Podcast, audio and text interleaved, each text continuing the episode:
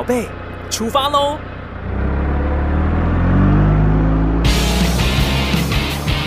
亲子加油站，帮您加满教养正能量。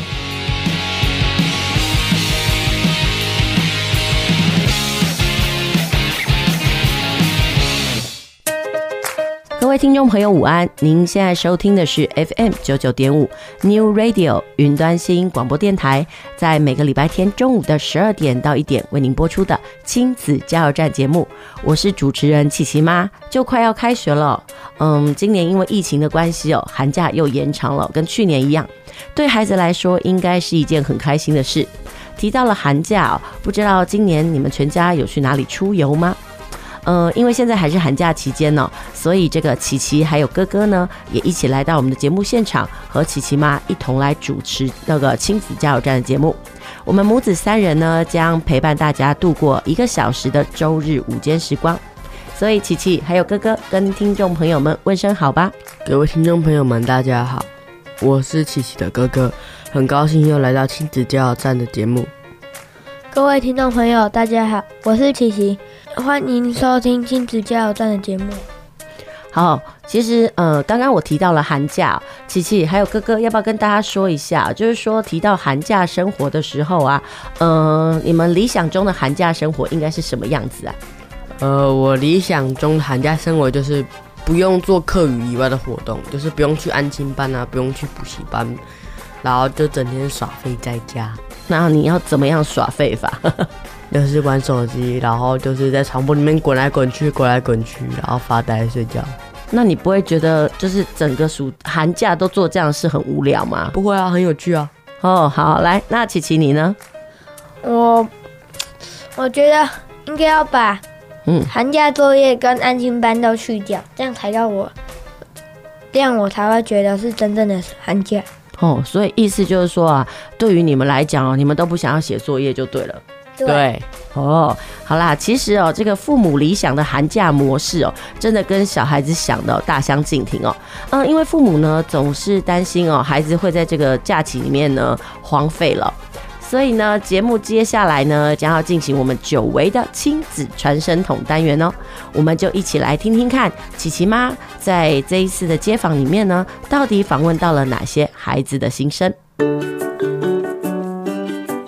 子传声筒，我有话要说，请你听我说。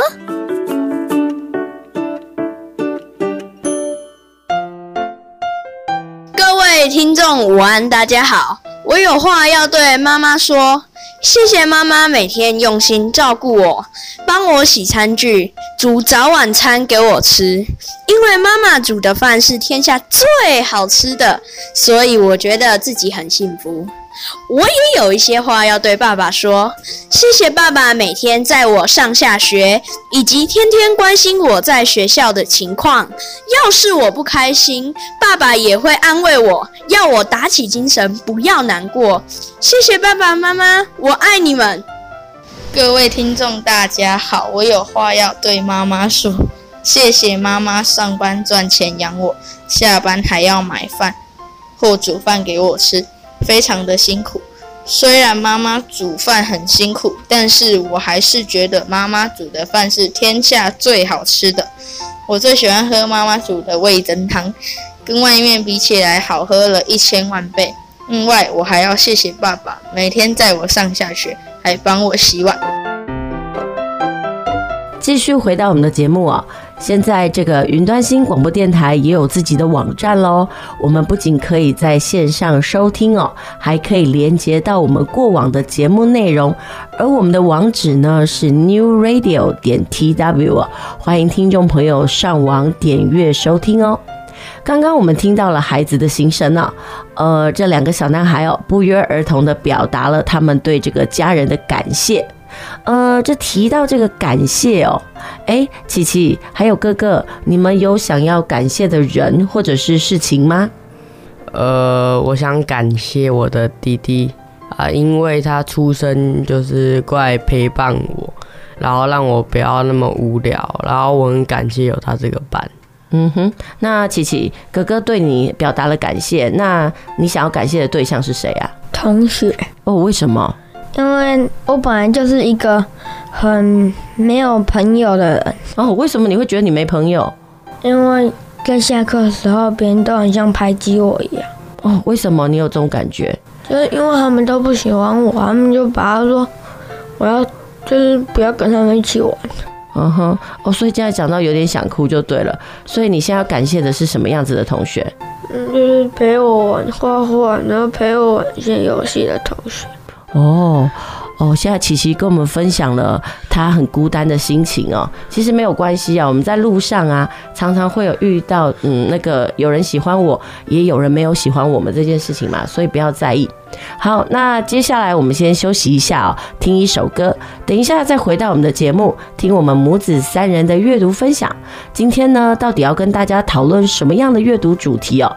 其实我们今天要分享的读本都非常有趣，等一下回来再与听众朋友分享。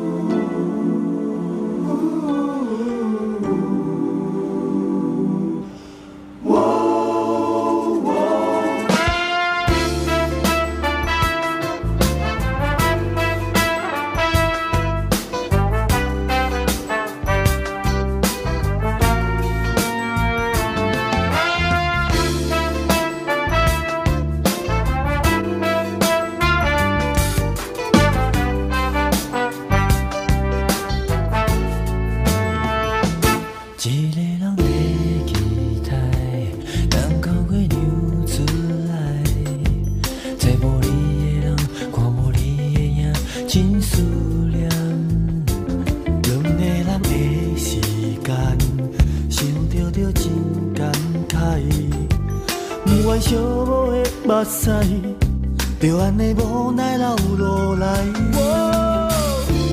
Love tonight，对你我真是无了解，只有阮一人的爱，你感觉不如有玫瑰的看卖。爱着来，你拢无安。欢乐你甘知？若有你，就有全世界。Can we make love tonight？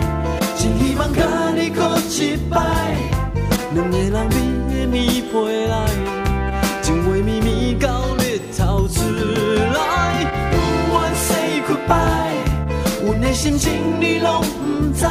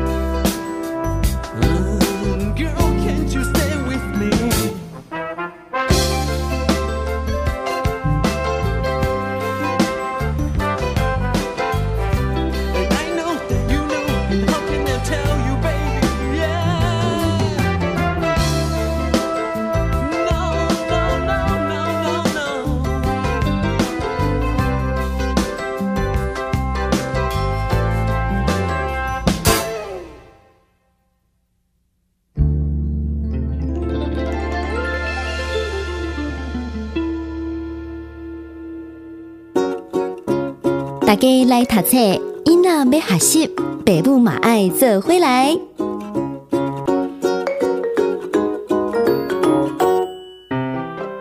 欢迎回到我们的节目。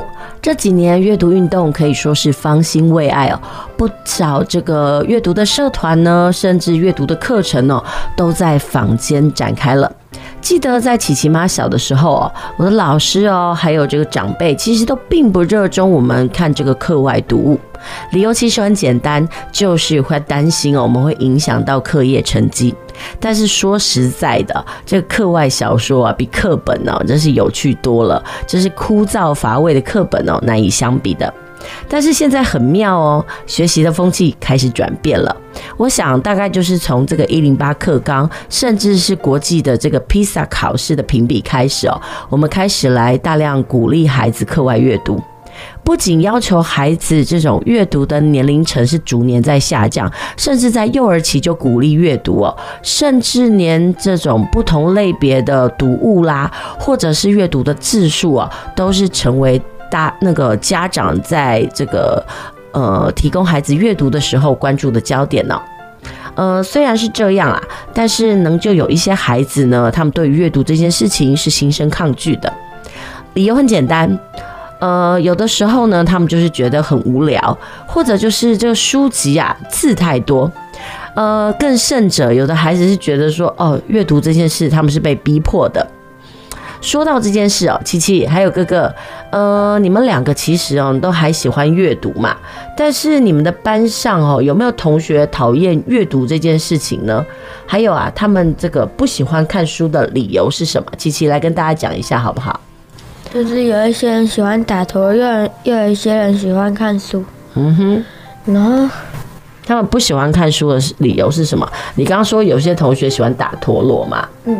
那你觉得他们都不碰书的原因是什么？你猜猜看。觉得他们应该是不想要很多时间来看书，比较想要做一些嗯打陀螺啊那些的事情，就是玩游戏就对了啦。对。那你嘞？那你呢？你你喜欢陀螺还是看书？两个都喜欢。嗯哼、uh，huh, 那你觉得看书有趣的地方是什么啊？就是里面的内容，嗯哼，还有一些形容词可以让我们来学习。嗯哼、uh，huh, 那琪琪哥，对于那个你同学，应该班上也不是每一个小朋友都喜欢看书嘛？对，他们都很不喜欢看书。嗯、uh，你怎么样发现的？就是他们每节下课，大部分都会去打球。如果没有被禁足啊，都会去打球。嗯，我知道，就是这几年哦，开始有些老师哦，都会很就是鼓励班上的学生啊，那个读书嘛。那你们班的老师在这方面呢，有没有做了什么样子的努力或者行动？有啊，他买了一整套书，然后放在那个。柜子上面，那还还特地为了我们买一个书柜，嗯哼，对，然后里面有很多很多很多书，嗯哼。那其实老师是很努力在推动阅读运动，就对了。对，但是同学买单吗？不买单。你怎么发现他们不买单？嗯，很少人在看，大部分都是看漫画居多。嗯哼。那班上有没有有些同学其实对于老师的努力是看在心里，那也努力去看书的？有。嗯哼。那他们看的都是哪一些书啊？金庸啊，嗯哼，天龙八部之类的。嗯哼。那你是不看书的那一群，还是你会看？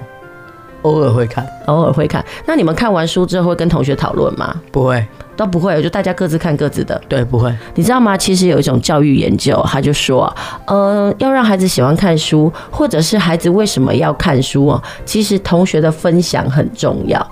有时候同学如果跟你分享说，哎，这个书很好看，其实就会诱发这个小孩子哦去阅读的这个冲动啊。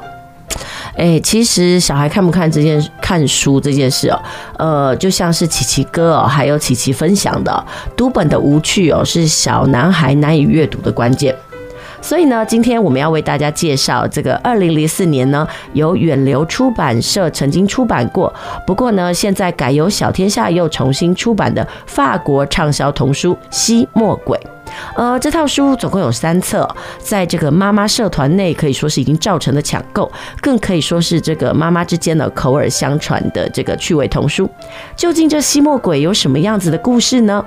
嗯、呃，我们先休息一下，等一下再请琪琪哥为大家来介绍这一套吸墨鬼。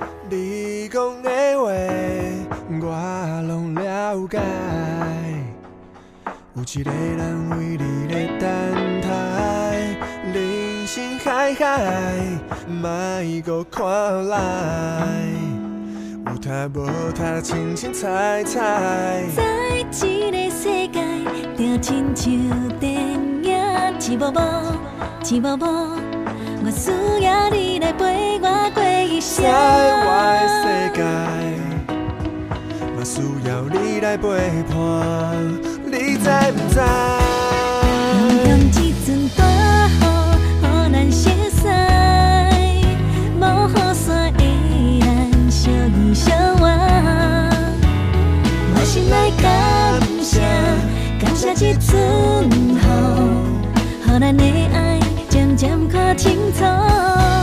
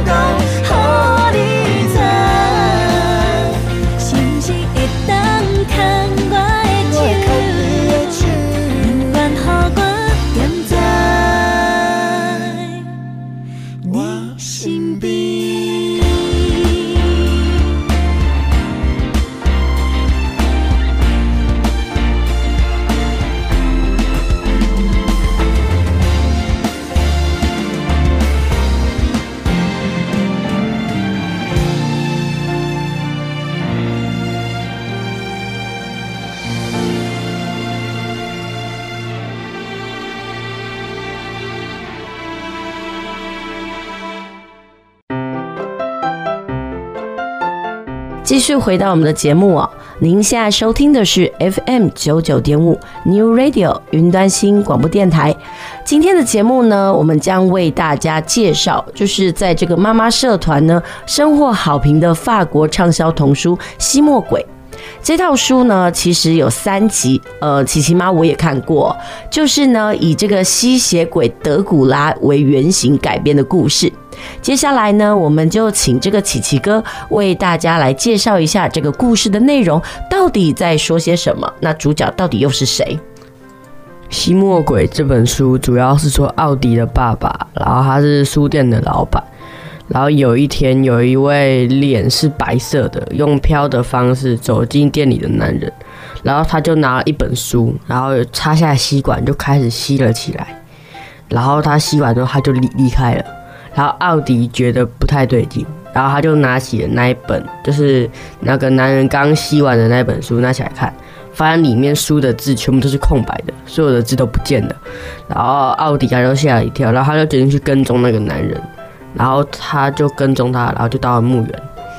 奥迪看到有一个房子，就进去没想到那个男人突然出现，然后并说：“我是德古苏，我原本是吸血鬼，但是因为肝不好，然后就只能吸墨水。对，就只能吸书里的墨水。”然后奥迪很好奇的说：“墨水真的有那么好喝吗？”德古苏就拿起自己的钢笔，插进奥迪的手里面。奥迪手背上突然出现德古苏的名字，接着奥迪就昏了过去。然后醒来的时候，他已经出现在自己的家里面。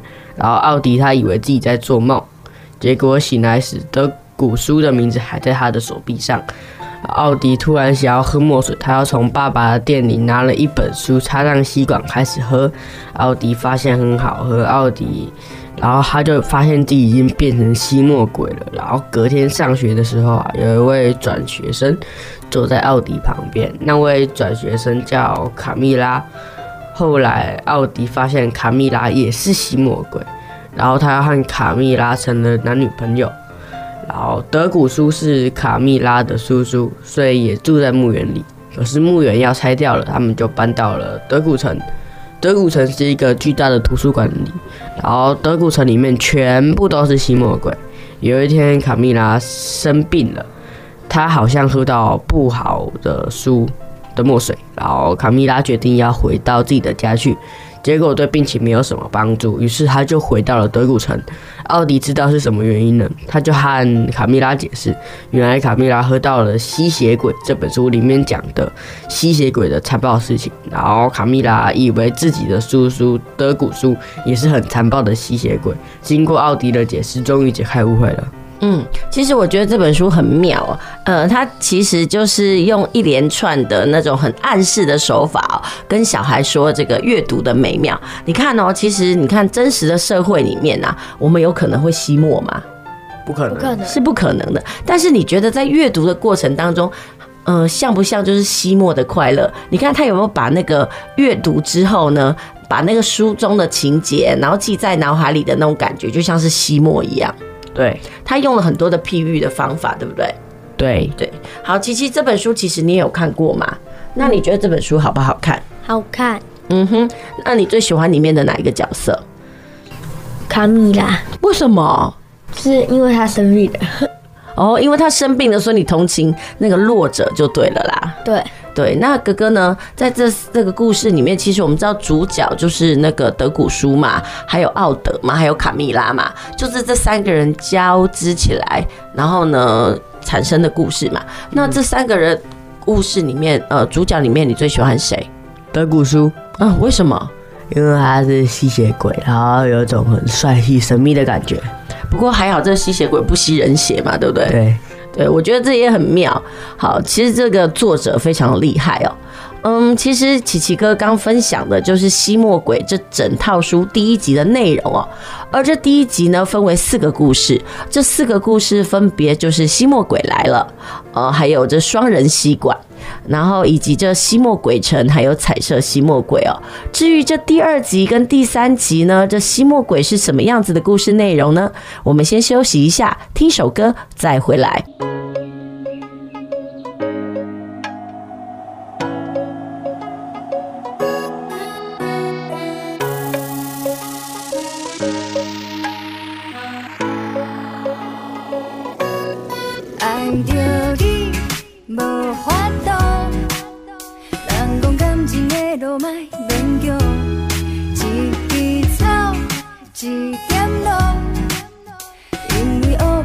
嘛无卡纸，只要思念思念。你，我。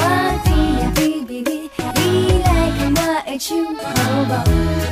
甲你黏啊黏贴贴，我飞啊飞上你，咱好时才会当哎哟，看到你心花开，我的心花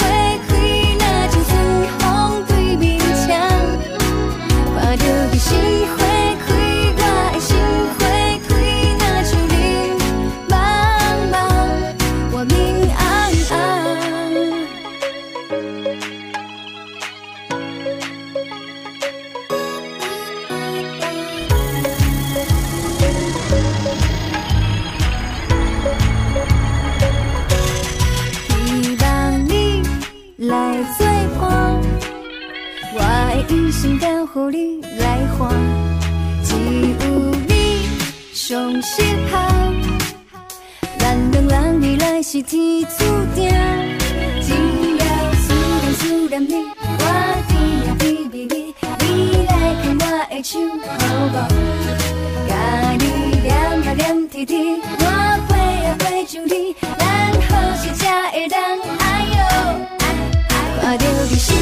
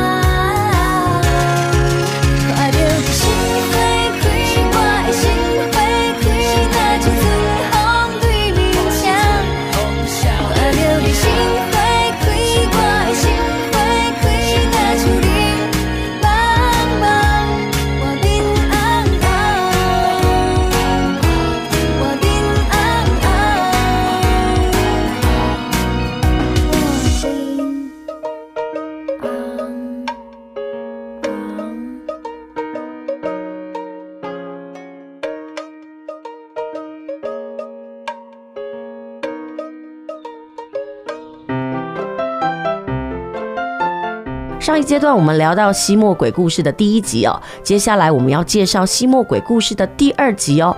那这第二集的故事名称是什么呢？呃，琪琪哥跟大家说一下吧。吸墨鬼来了第二集，错字饮料店。故事是说德古叔得了错字恐惧症，如果不救他，他就会因为害怕喝到错字而渴死。奥迪急得像热锅上的蚂蚁，到底该怎么办？才救得了德古，才救得了亲爱的德古叔呢？嗯，呃，其实这个吸墨鬼来了的第二集哦，它跟第一集一样，也是延续了这个短篇故事分四集的那个风格。其实，在这套呃这本书里面，它总共分了四个故事。第一个故事叫做《小红帽吸墨鬼》，而第二个故事叫做《吸墨鬼吸错字》，呃，第三个故事叫《小孤儿吸墨鬼》，然后第四个叫做《吸墨鬼抓小偷》。呃，琪琪的哥哥，你可以跟大家讲哦，在这四个故事里面呢，你比较喜欢哪一篇呐？呃，小孤儿吸墨鬼。嗯，它是一个关于讲什么样子的故事呢？就是啊，奥迪就是他跟他爸爸讲说他变成了吸墨鬼，嗯哼，然后他爸爸就决定跟他断绝父子关系。哦，好惨哦。对，然后完了。嗯嗯，要断绝的那一天啊，就是卡蜜里的生日，他到了。卡蜜拉吧，卡蜜拉生日到了，然后全家就帮他庆生。嗯，对，然后只有奥迪他不开心。嗯哼，因为爸爸跟他断绝父子关系以后，他很想念他的爸爸。嗯哼，然后卡蜜拉他跟着奥迪回书店探望爸爸，然后爸爸都不看他一眼，然后奥迪非常伤心，然后为了安慰奥迪，卡蜜拉绞尽脑汁。然后他就想要让奥迪开心哦，所以你觉得说这是一个很温暖的故事就对了，所以你才会喜欢这个小孤儿吸墨鬼这个章节。对，哎，其实我知道，呃，这本书啊是那个法国的作家艾利克桑瓦桑做的。呃，这作者在做这本书的时候，我其实觉得他内心有有很大的理想。嗯、呃，他甚至有说，他说：“我相信啊，凡是读过这本书的人都会变成我的吸墨伙伴。”呃，其实他，你有没有觉得他非常的呃投入，而且热衷的在推动这个阅读运动。有，而且他用儿童的语言哦，让小朋友呃可以希望呃，甚至可以希望他们可以好好看书。你有没有这种感觉？有。那你们有因为看到这本书之后呢，就觉得哎，阅读是一件很有趣的事吗？嗯，有。哎，我想要问一下，就是说，呃，他说吸墨鬼吸到的那个墨汁啊，他说就是，尤其是那个成年书籍的墨汁，那味道特别美。你觉得他在描述的那个过程很像什么？描述的那个过程啊，就吸到墨汁的那个过程，你们觉得他其实在讲什么？呃，品味书籍，我觉得可能是在理解其中的奥义。嗯哼，你有觉得那种感觉，就好像是读懂了书籍，或者是欣赏书里面的情节的那种感觉，对不对？呃，很有成就感。OK，我也觉得说，呃，这个那个什么，艾利克·萨瓦桑哦，他在做这本书的时候呢，其实他的意念就是这个样子。嗯，可以说这个吸墨鬼系列哦，不管是琪琪还有哥哥都非常的喜欢。究竟这本书是怎么样子的神奇魔力哦，可以让这个小孩一头栽进这样的趣味世界？我相信哦，透过我们刚刚的介绍，听众朋友应该可以感受到这个吸墨鬼的这个趣味性哦。不过呢，我们先休息一下，听首歌，待会再回到我们的节目哦。我们要继续跟听众朋友分享另外一本呢，光是书名哦，看起来就很有趣的书籍。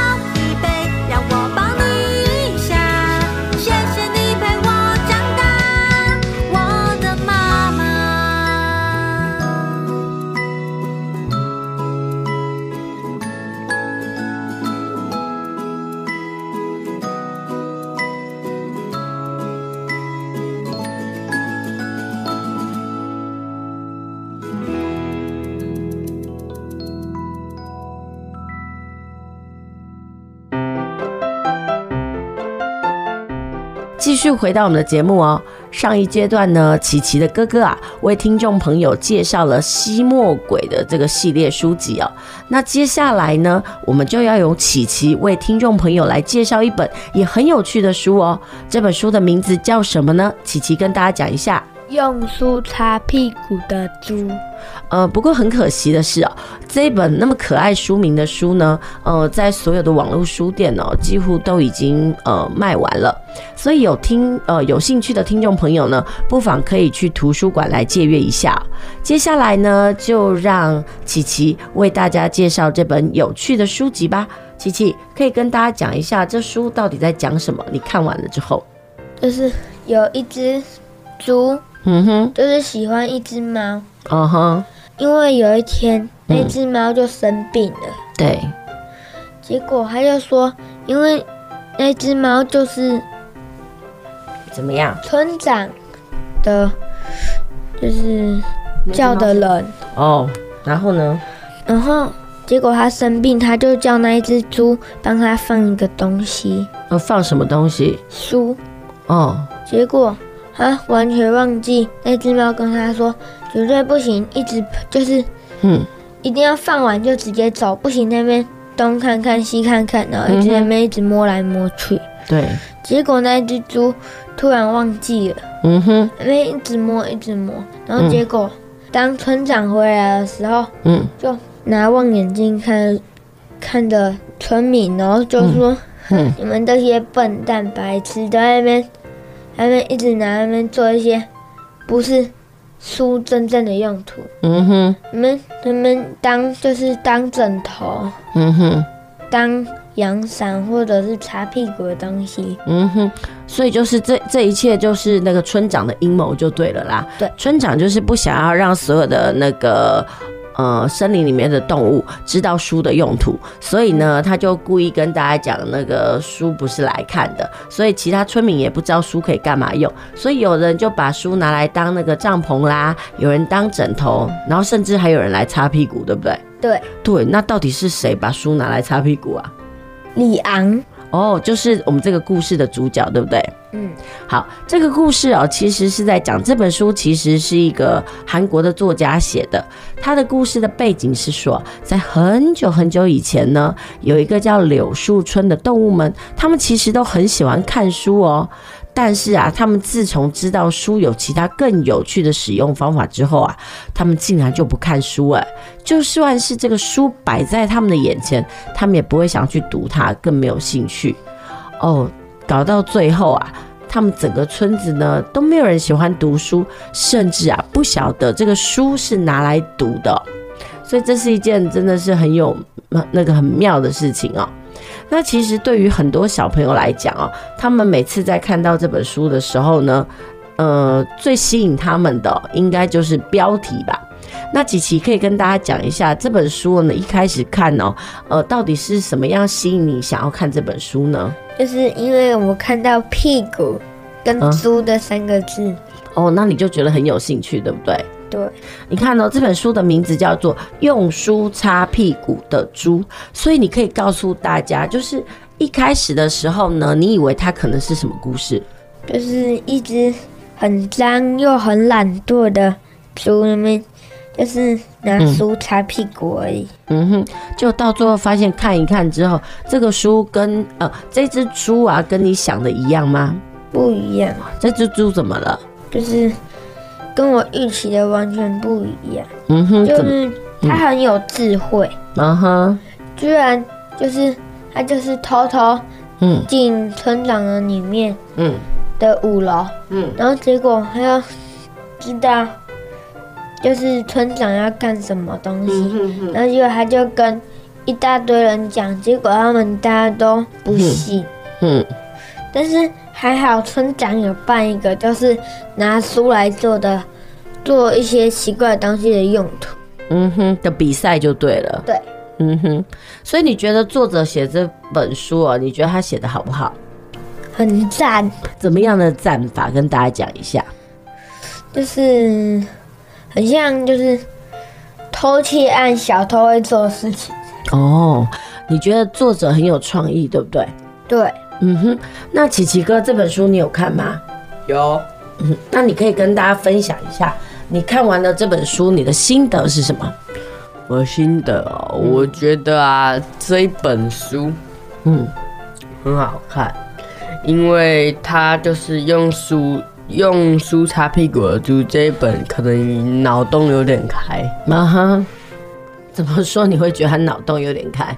就是书应该是用来读，但是他却把用来拿来擦屁股。嗯。而且这种事其实非常颠覆大家的想法跟想象，对不对？对对，很好。那其实哦，这个呃，用书擦屁股的猪，它还有另外一本姐妹作，第二本呢就叫做用便便写书的猪啊。这个故事是说什么呢？就是一样延续，就是上一本的那个故事的主角李昂啊，就是说啊，这个爱读书的小猪李昂特别喜欢一边上厕所一边看书。有一天，这个李昂突然灵机一动，希望自己哈也可以写出动人的故事哦，让别人感动哦。可是这柳树村呢，竟然没有人知道该如何写文章。一直到最后呢，在这个李昂的班上哦，来了一位很擅长书写的狼老师哦。所以，真当这个李昂打算将这个向这个老师请教该怎么写。呃，东西的时候呢，却发现呐、啊，老师和鳄鱼社长家的失窃案有关呢。哦，那到底这神秘的窃案背后藏有什么真相呢？其实我觉得，呃，这个作者啊，非常会埋梗，然后也很会设这个悬念哦。其实就在这个书籍介绍上面呢，他有说，他说这个书籍的特色就是诙谐幽默，而且又有那个活泼可爱的插画，可以带领小朋友呢，透过这第二本书，用便便写书的猪哦，来了解这个写作的技巧与方法。嗯，就是怎么样才能够写出一个感人的故事哦？所有的秘诀都在这本书里面。其实呢，这本书呢，你把它脱开来讲，它其实就是一本教小朋友如何写作的书哦。只是它用了一个很逗趣的名字，然后吸引小朋友的注意哦。我觉得这些东西都是非常的不错。而且讲实话，这个作者在写的时候呢，他也有顾及到这个有趣的情节哦。而且重点是啊，你如果没有翻到最后一页呢，你绝对不会猜出这个结局是什么。用书擦屁股的猪，这个作者呢是韩国人呢，他叫做崔颖玉。就像他在这个书中哦，最后他想的，他觉得啊，嗯，图书馆呢里面呢藏了很多的宝藏，然后呢，如果我们可以在当中呢找到我们所想要的东西的时候呢，是一件非常愉快的事。呃，作者他就觉得，其实啊，看看最近我们周遭，其实就像书中的柳树村一样。我们呢，有时候呢，有些人呢是把这个书当做装饰品，只会放在这个书柜上；有的人呢是即使书就在他们的身边，他也不关心它，甚至是呢不会想要去看书的人也越来越多。但作者认为啊，这不是没有原因的，因为啊，现在大家都变得比以前还要忙，而且呢，比书更有趣的东西也越来越多。让我们目不转睛的东西有什么呢？电视、智慧型手机、游戏机、电脑，还是别的东西呢？作者认为啊，这个东西啊，应该是因人而异。不过啊，他其实非常的悲伤，也很担心啊，会不会有一天呢，我们也会问这样的问题？也就是我们会问：书是拿来做什么的呢？所以啊，这个童书作家崔颖玉哦，才会写出这本用书擦屁股的猪。其实我们今天呢，在我们的节目当中介绍了两本书，一本呢是法国的那个童书作家呃所写的《吸墨鬼》，然后另外一本呢，呃就是这个韩国作家崔颖玉他所写的《用屁》。用书擦屁股的猪，这两本书呢，即使是从不同的国家、不同的呃作者写出来的，但是他们其实都有个信念呢、就是他们希望哦，能够在他们的故事当中呢，来推广这种阅读运动，希望透过有趣的读本，让大家都能够重拾这种阅读的快乐。那其实哦，琪琪妈在我们的节目当中，就是打来来塔切这个单元呢、我也希望呢，能够透过呃我们的书籍分享，让大家能够知道有哪些书籍很好看。然后甚至可以介绍给我们的小孩子，因为我觉得阅读这件事情当然是越早培养越好。当你成为一种习惯的时候呢，你就不用呢在长大的时候再努力去锻炼，然后再培养这样的习惯。如果小时候就知道呢阅读的美妙，我觉得它就是一种终身受用的能力。那其实要呃，小孩子如果嗯他能够大量阅读，有阅读的习惯，其实在学习上有一个很重要的事情哦，就是可以加强这个孩子的背景知识。因为啊，如果孩子在学习上呢，他有背景知识的话呢，他就能够专心哦。其实一般的背景知识啊的那种充实啊，不是一触可及。平常呢，大人可以多和小孩子讨论他们可以理解的议题，然后协助小孩养成阅读的习惯。那同时呢，我们也可以帮小孩子慎选这个电视节目啊，当做是这个知识的一种辅助。嗯、所以呢，其实，在现在坊间呢，很多的书籍啊，都是在告诉我们，我们应该要怎么样的介入，或者是应该怎么样的做，才可以培养孩子的这种阅读的那个兴趣哦。嗯、所以我觉得呢，书呢，可以用书来当入门，也是一件非常好的事情哦。接下来，我们先休息一下，听一首歌，等一下再回到我们的节目。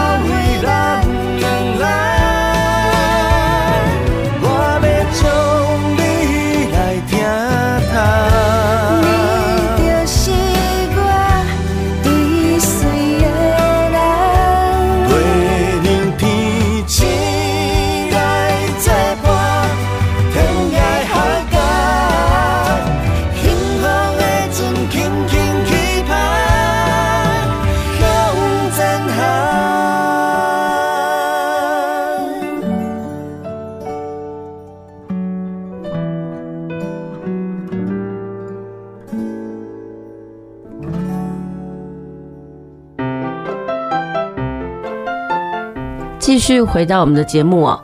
您现在收听的是 FM 九九点五 New Radio 云端新广播电台，在每个礼拜天中午十二点到一点为您播出的亲子加油站节目啊。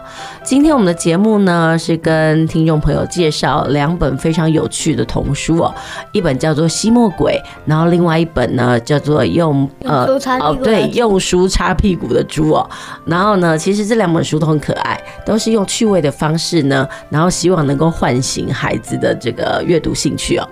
那其实呢，就快要开学了。哎，提到开学哦，琪琪还有哥哥，你们两个有什么样的想法吗？哥哥先说。我不想开学，为什么？因为开学等于是说你生活要步入正轨，你不可以再耍废了。嗯哼，那琪琪你呢？嗯，就很像，就上学就是一个坑，就是一个困境。嗯哼，哦，为什么上学叫困境？感觉听起来很悲惨呢。因为就是需要上课上学。嗯哼，怎么样子的感觉啊？就是有一种，嗯，不行再打球，还有做一些其他的事情。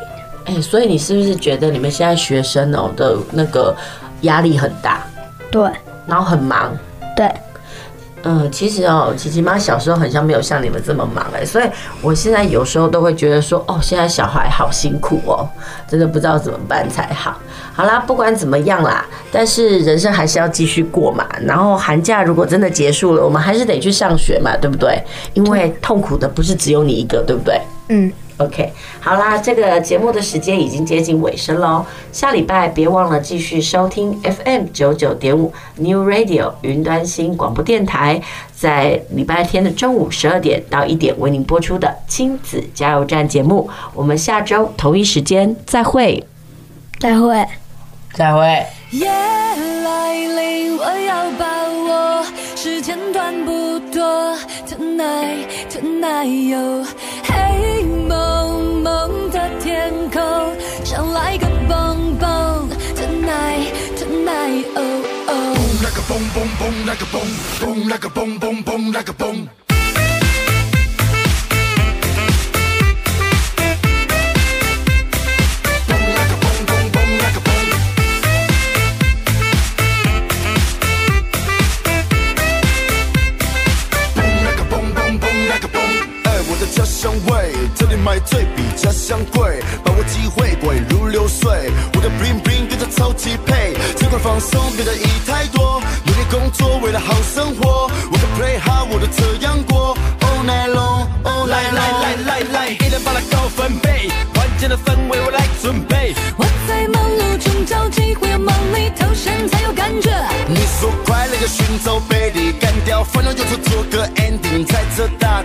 地脚踏上去接地气，我们来个 move。找几个好朋友一起出门挥霍，今晚我需要来个蹦蹦。每天生活紧绷，明天不用工作，现在我想要来个蹦蹦。蹦蹦蹦那个蹦。